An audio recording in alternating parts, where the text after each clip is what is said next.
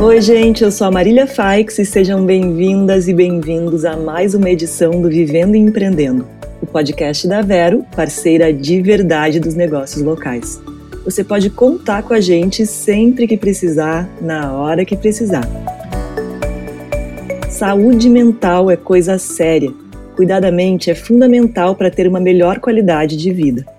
E para quem tem um negócio, esse cuidado ajuda muito no dia a dia na boa condução da empresa e no relacionamento com outras pessoas.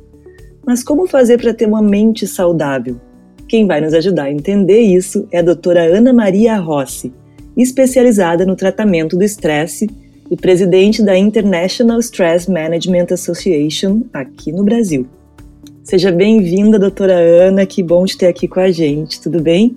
Muito obrigada, olá, tudo bem, Marília? Tudo certo. Vamos começar então gostaria de entender, doutora, quando a gente fala em saúde mental, ao que que isso diz respeito exatamente e como é que ela pode afetar a nossa saúde como um todo? É, a saúde mental é um termo extremamente amplo, mas o que ele significa na essência? É um estado de homeostasia. O que é isso? É um estado constante de funcionamento e de equilíbrio é a pessoa estar bem consigo mesma e, em consequência, com o mundo à sua volta. Então, é bem importante que a pessoa possa identificar os pensamentos, principalmente aqueles irracionais, e que possa reestruturá-los de uma forma que possibilite que ela lide com as suas emoções. Lembrando que os indivíduos, as pessoas, avaliam eventos de maneira diferente. O que é estressante para uma pessoa necessariamente não é para outra então, a percepção e a avaliação cognitiva é que vão determinar como a pessoa reagirá ao estresse, sendo que a percepção negativa, é claro, vai causar um estado de desequilíbrio que afetará a saúde como um todo, podendo gerar sintomas de ansiedade, sintomas físicos e também sintomas comportamentais. Obviamente, as pessoas otimistas e flexíveis tendem a gerenciar as emoções com mais eficiência, elas têm mais criatividade, digamos, nessa lida com as emoções negativas. E com isso, então, as pessoas conseguem diminuir o seu nível de estresse e também gerenciar de uma forma mais positiva as suas emoções, mantendo a saúde física e mental. E quais são os principais problemas que afetam a saúde mental de quem empreende, né, de quem tem seu próprio negócio? É, a saúde mental de quem empreende não é muito diferente dos empreendedores em geral, ou das outras pessoas em geral. As adaptações pós-pandemia e a instabilidade financeira, com certeza, têm impactado fortemente o mundo dos negócios. As nossas pesquisas da ISMA-BR, International Stress Management Association, Seção Brasil, indicam que 72% dos profissionais no Brasil sofrem algumas sequelas de estresse eu peguei, pensei alguns indicadores só para nós termos uma ideia. Então, entre os sintomas físicos mais frequentes, as dores musculares contam por 83%, aí incluindo também a cefaleia, que é a dor de cabeça tensional. Depois disso, temos o cansaço constante, aquele cansaço que não passa fácil, e também a insônia. Dos sintomas emocionais, 81% dos nossos entrevistados avaliaram que a ansiedade afeta 81% deles, depois a angústia e a preocupação. Preocupação é muito importante e muito positiva quando ela leva a pessoa a gerenciar um plano B, mas quando ela só se preocupa e não faz nada, ela termina uh, tendo sequelas. E os comportamentais, então, 53% dos nossos entrevistados indicaram que eles usam medicamentos, sejam eles prescritos ou medicamentos autoprescritos. Consomem bebidas alcoólicas e alterações no apetite. É claro que tudo isso vai gerar mais sequela e vai gerar um maior desequilíbrio entre a mente e o corpo e a atuação dessa pessoa na sua área de trabalho. E quais são os sinais de que algo está errado com a nossa saúde mental? O que a gente pode perceber, assim, ficar em alerta? E que tipo de ajuda essas pessoas devem procurar? A gente, né, deve procurar nessas horas.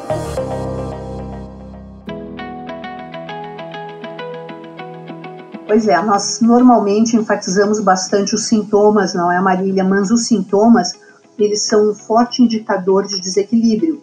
Então, se a pessoa não tinha um sintoma e passa a ter, é um sinal de alerta. Né? Se eu não tinha dor de cabeça e de repente começo a ter dor de cabeça, é um sinal de que está havendo algum tipo de desequilíbrio.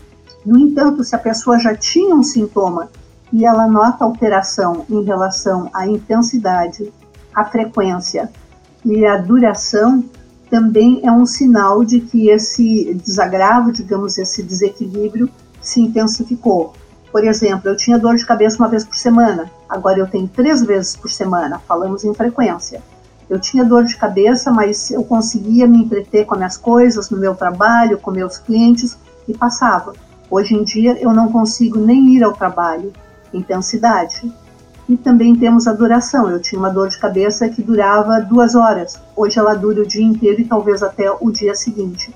Então esses três indicadores, a intensidade, duração e frequência, são extremamente importantes para que a pessoa possa avaliar o quanto ela está sendo envolvida pelos seus afazeres, pelas suas tarefas e talvez até se tornando incapacitada. E chegou a hora da dica Ban Ricardi. Como anda a sua rotina de exercícios? A recomendação da OMS é de 150 a 300 minutos semanais de atividades físicas. E isso pode impactar diretamente na sua saúde física e mental, prevenindo doenças e melhorando sua qualidade de vida. Descubra qual atividade que te faz bem e cuide de você.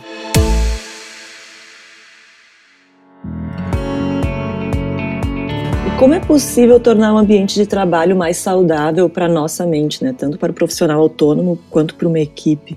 Pois é, Marília, a pessoa notando que esses sintomas estão se agravando ou que há uma ocorrência de um sintoma que não existia, e ela se conscientizando de que esses sintomas estão de alguma forma incapacitando a sua atividade profissional, ela está perdendo o prazer pelas coisas que ela gostava de fazer, ou ela não está se sentindo capacitada para executar suas tarefas, é importante que ela busque a avaliação de um profissional da área da saúde né? Eu diria que principalmente se ela tiver algum sintoma físico. Nós sabemos que a dor de cabeça é um dos sintomas mais comuns da tensão muscular, mas também é um sinalizador importante de outras doenças e doenças inclusive bastante dramáticas. Então é importante que essa pessoa possa buscar a ajuda do seu médico, da sua médica de confiança. Bom, como é que se torna o ambiente mais saudável?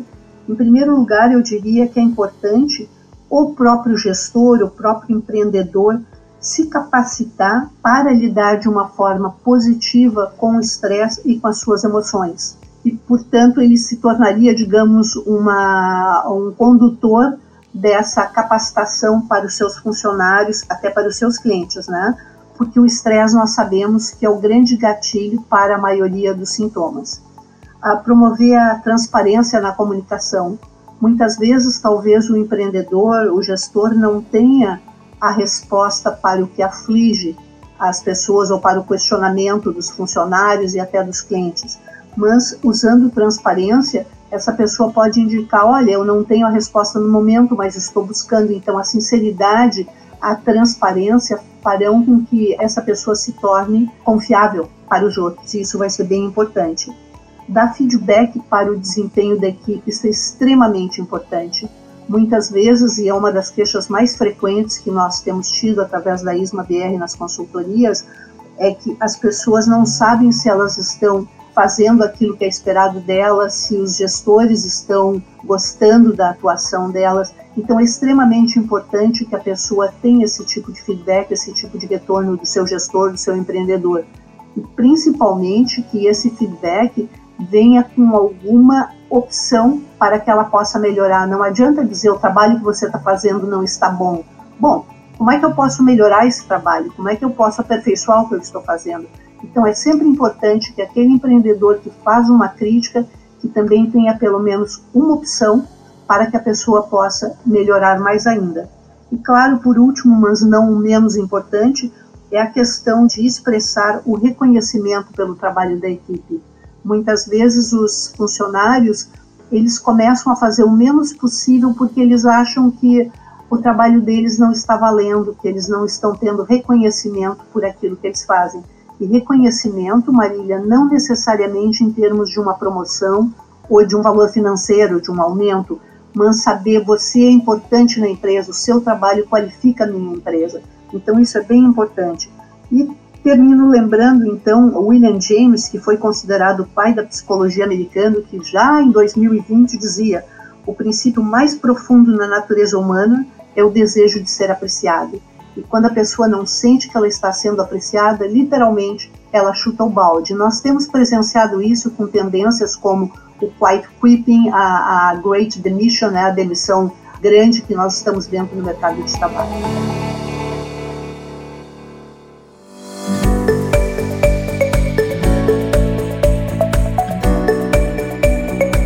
Que bonito, que interessante, doutora Ana. Muito obrigada. Adorei conversar contigo e entender mais sobre esse assunto. Imagino que os nossos ouvintes também.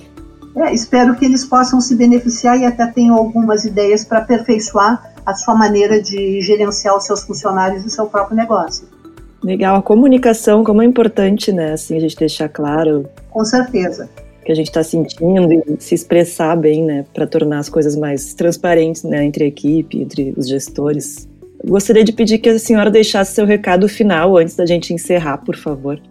Bom, o recado final, então, é sobre realmente a necessidade e a importância do reconhecimento, mas lembrando que, mesmo quando nós não temos controle sobre o que nos aflige, nós podemos aprender a gerenciar a situação de uma forma mais eficiente. E esse, eu diria, que é o conceito mais importante no gerenciamento do estresse e das nossas emoções. Quando não temos controle sobre a situação, podemos gerenciar as nossas emoções.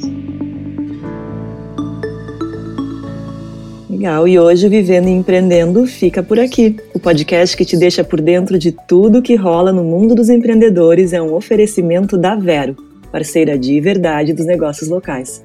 Se você quer mais informações sobre empreendedorismo, siga a Vero nas redes sociais no arroba Seja Vero. Eu sou a Marília Faix e te aguardo no próximo programa. Até lá!